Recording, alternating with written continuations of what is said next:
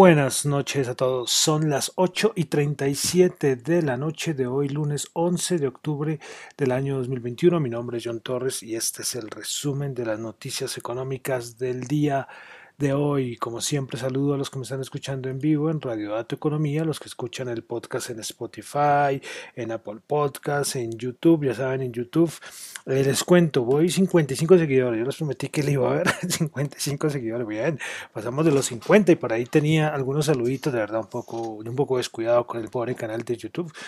Bueno, vamos a la siguiente meta. Vamos a colocar la meta de los que de los 60. Yo soy poco ambicioso mi canal de YouTube, porque lo tengo un poco descuidado.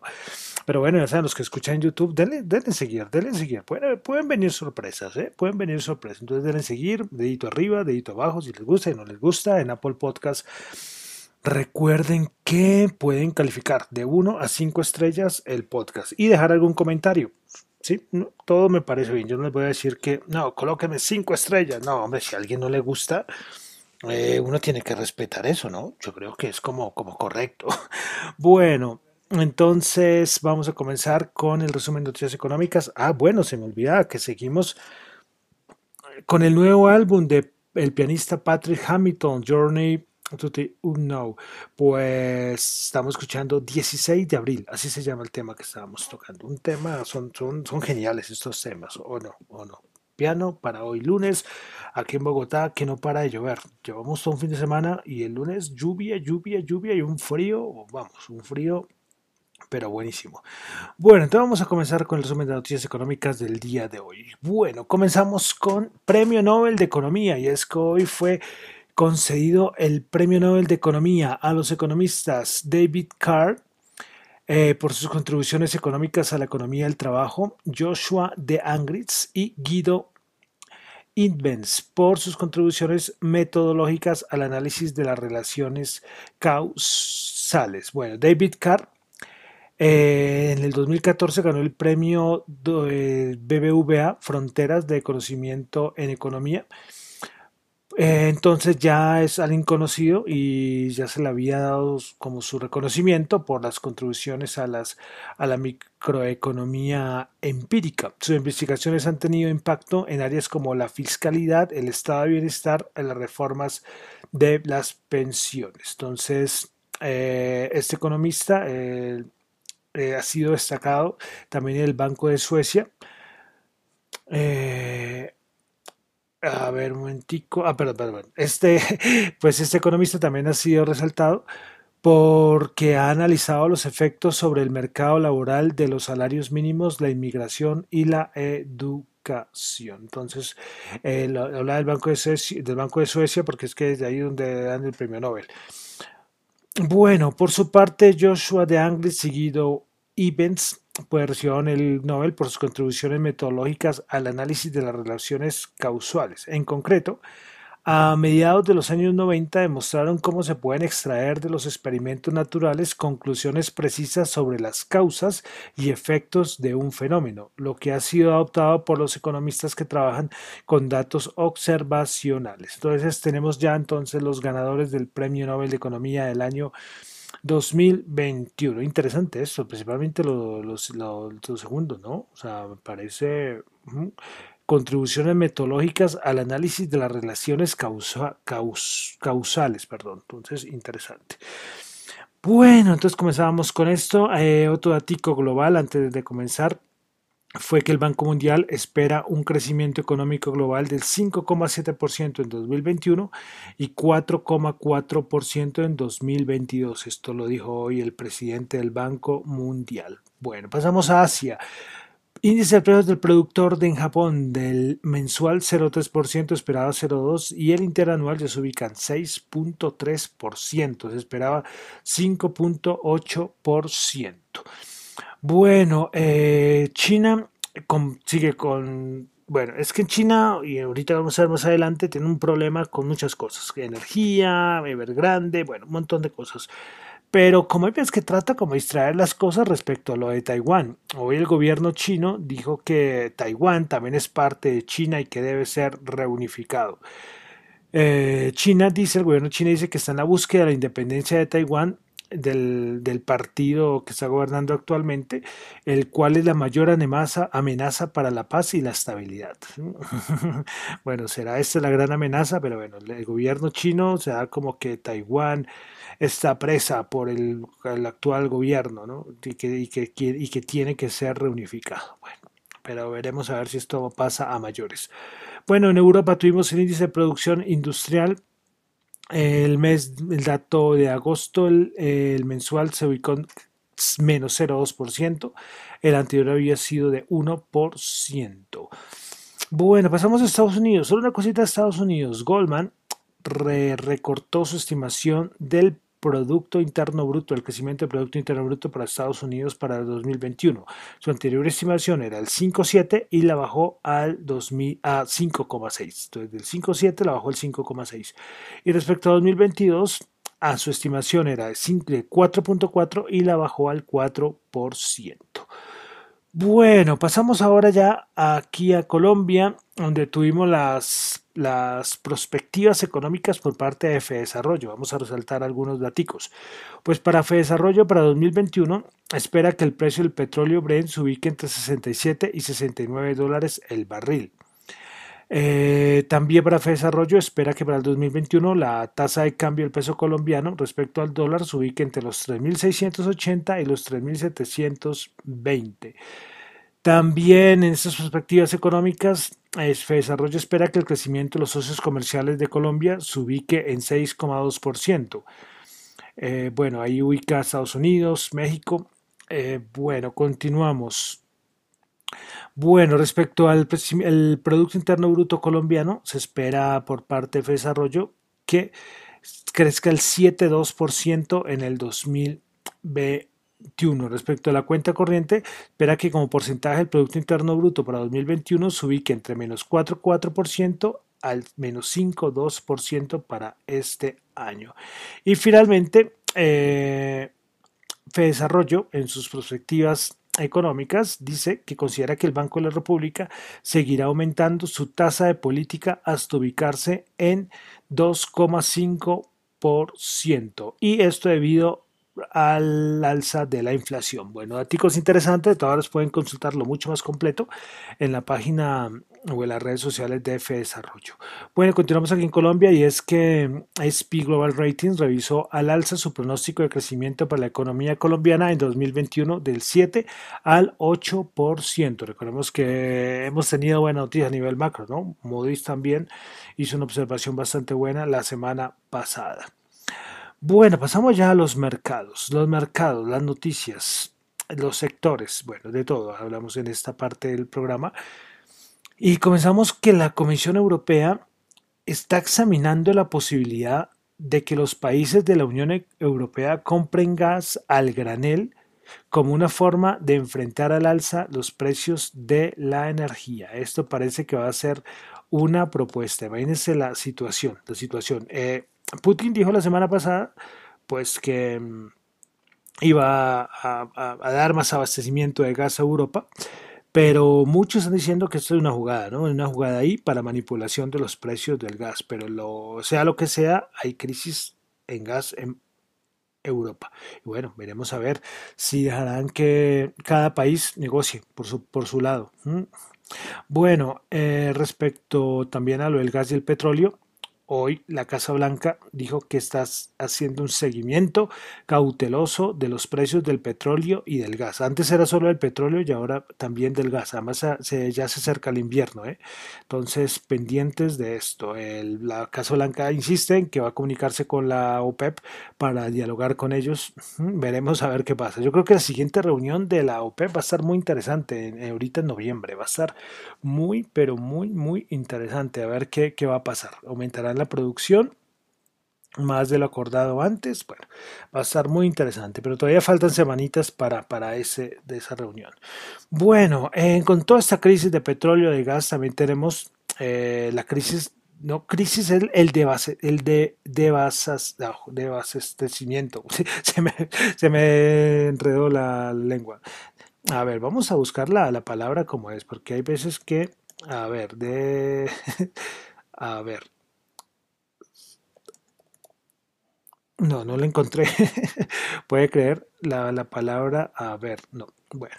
Sí, me enredé aquí, se me enredó la lengua y pues bueno. Pues los problemas con los commodities eh, y con las materias primas, pues, sabiendo es que no está llegando, los productores no pueden, no pueden, no pueden exportar la, la cantidad que se necesita, y es la palabra que no pude decir. de abastecimiento, de abastecimiento. Bueno, sigo insistiendo con la palabra. bueno, esas son las cosas de, de hacer el programa en vivo. Bueno, pues el café el café también está teniendo bastante problema. Primero que todo, los precios mundiales del café se han disparado 55% este año. ¿Y cuál es la principal razón? El clima adverso en Brasil, pero también en Colombia, también que es, entre, los, entre el top 10 de los productores de café mundial y el segundo productor mundial de la variante arábica, pues no han logrado entregar hasta un millón de sacos este año. ¿sí? es decir, casi 10% de la cosecha. Entonces, imagínense esto, lo que deja un gran problema a los exportadores y los comerciantes.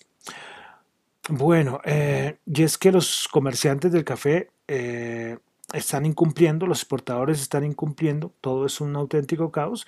Y es que si unimos con la sequía que continúa en Brasil, eh, eh, lo que va a producirse es un auténtico caos en el mercado del el café. Entonces vemos que no solamente crisis energética, crisis de gas, sino también muchas materias primas. Esta vez el causante es el clima. Y corremos Brasil, Brasil es el principal exportador de café del mundo. Entonces, eh, como pueden ver, un poco, un poco complicado, ¿no?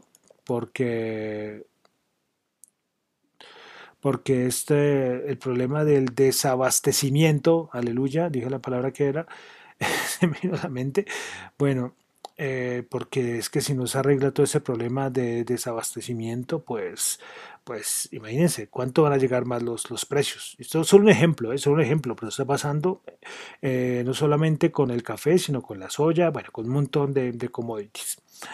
Bueno, continuamos con toda la crisis eh, energética. Hoy Moody's dijo que los apagones eléctricos en China harán que el crecimiento del Producto Interno Bruto, del Producto Interno Bruto perdón, en China pues caiga.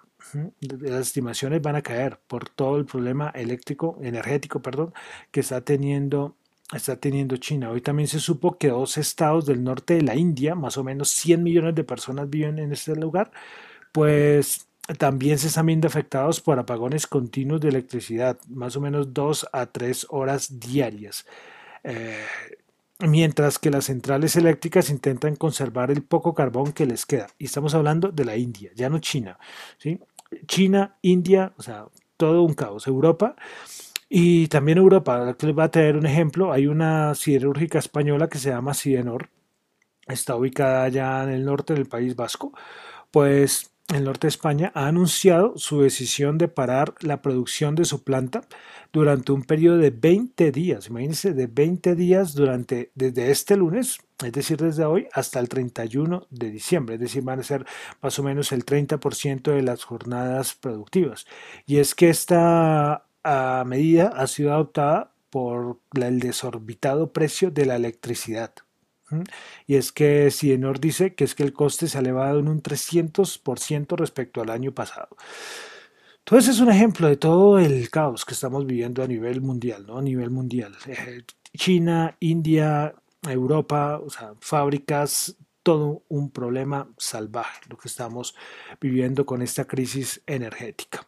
Bueno, y también otro lugar donde hay apagones y allá se unieron una crisis económica con también causa y apagones, no causa, pero sí se unieron los dos hechos, fue en el Líbano.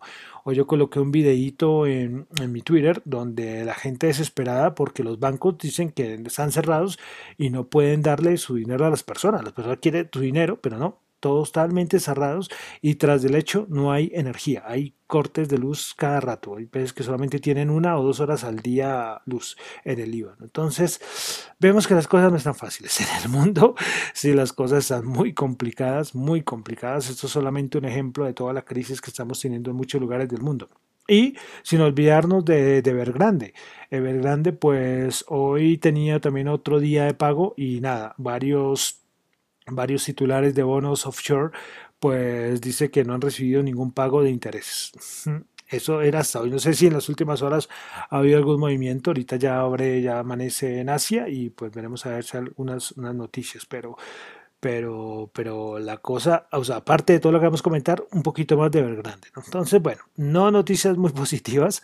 Eh, la crisis energética de microchips, semiconductores, cuellos de botella, eh, está un poco complicado en todo el mundo. Bueno, eso lo quería comentar hoy. No, como les digo, no muy buenas noticias, pero bueno, veremos a ver dónde termina todo esto. Bueno, vamos a pasar a los mercados, que lógicamente los mercados también se resienten. Ya vimos que los, los rebotes que habíamos tenido los meses anteriores ya no están, ya no están, ya no están. Eh, están en una zona de cuidado los índices de Estados Unidos.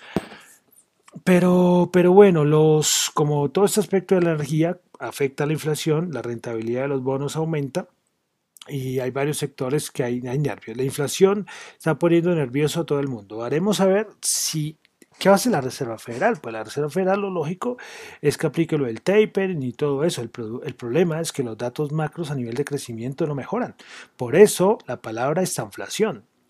Porque la inflación está por todo lado, vemos que no hay razón para que baje. ¿sí? La inflación, los cuellos de botella, los microchips, eh, crisis energética, bueno, todo apunta en inflación alta. Pero Claro, el Producto Interno Bruto no está, no o sea, los datos macro que impulsan el Producto Interno Bruto no están saliendo buenos. Entonces la Reserva Federal oh, está en un lugar complicado. ¿eh? Vamos a ver con el tapering, pero si llegara el otro año, al momento de subir tasas de interés, lo va a pensar más veces lo va a pensar mucho, cuidadosamente, porque si esto no mejora, eh, no puede, si la economía no mejora, no puede subir tasas de interés. Entonces, ahí está la reflexión. Pero bueno, vamos con el Nasdaq 100, que hoy bajó 107 puntos. Vale decir una cosa de los índices. Empezaron bajando, después subieron con fuerza y terminaron bajando. Bueno, el Nasdaq 100 bajó 107 puntos, menos 0,7%, 14.713 puntos. Principales ganadores del día en el, en el Nasdaq 100 tuvimos a Checkpoint Software Technologies un 8%, Apple Materials 1% y Tesla 0,8%. Principales perdedoras, Concas, Concas eh, bajó el 4,5%, Fisher 3,8% bajó y Mercado Libre bajó el 3,4%. Vamos ahora al SP500. El SP500 el día de hoy bajó 30 puntos, 0,6%, 4.361. Principales ganadores del día en Face Energy, 4,4%, Mosaic Company, 3,7%, Wind Resource, 3,3%. Ripales perdedoras, Global Payment, menos 4,9%, Gap, menos 4,8% y Etsy, menos 4,5%. Vamos ahora al Dow Jones. El Dow Jones bajó 250 puntos, 0,7%, bajó 34.496. Principales ganadores en el Dow Jones, Home Depot 0,7%, Salesforce 0,4% y Procter Gamble 0,4%. Principales perdedoras, Visa 2,2%, JP Morgan menos 2,1% y Verizon menos 1,9%. Recordemos que desde mañana pasado ya empiezan a reportar estados financieros en Estados Unidos. Bolsa Valor de Colombia, el MSCI Colcap sigue ¿Cuántos días? Ya va, me toca hacer la cuenta. Creo que los últimos 11 ha subido 10 el, el Colca. Bueno, subió 5.03% a 1.406. Principales ganadoras, Grupos Argo Ordinarias. Principales ganadores en la Bolsa de de Colombia. Grupo Argos Ordinaria subió el 2%, el Cóndor subió 1,9% y Celsius subió el 1,6%. Principales perdedoras mineros bajó el 1%, ETB bajó el 0,4% y preferencial aval bajo el 0,3%. Vamos al petróleo. WTI 85 subió un dólar. Brent 83.5 también subió un dólar el barril. Máximos de varios años, máximo de 7 años creo que es. Entonces, como le digo, esos precios, todo esto es preocupación para la inflación. Bueno, el oro 1755 bajó 2 dólares la onza. Vamos con las criptomonedas. Eh, a ver, ¿Dónde están las criptomonedas? Listo, acá están. Bueno, entonces, criptomonedas, Bitcoin 57.094 dólares, ha subido el 3%, Ethereum 3.525, subió el 1.8%, Cardano 2.15, bajó 2.4%, BNB 411 dólares, subiendo el 0.5%, Ripple 1.1 dólares, bajando el 2%, Solana 145 dólares, bajando el 3.1%, Polkadot 33.8 dólares, bajando el 3%, eh, Dogecoin 0.2 dólares bajando el 1.6, Terra 38.3 bajando el 4.5 y Uniswap 24 dólares bajando el 1.1%. Eh, bueno, de criptomonedas, eh, hoy Jamie Dimon eh, salió a decir que el Bitcoin no le gustaba, que no valía nada. Bueno, esto ya lo ha dicho cuántas veces, cuántas veces, cuántas veces. Bueno, finalmente el dólar, como hoy, hoy fue festivo en Estados Unidos, ¿eh?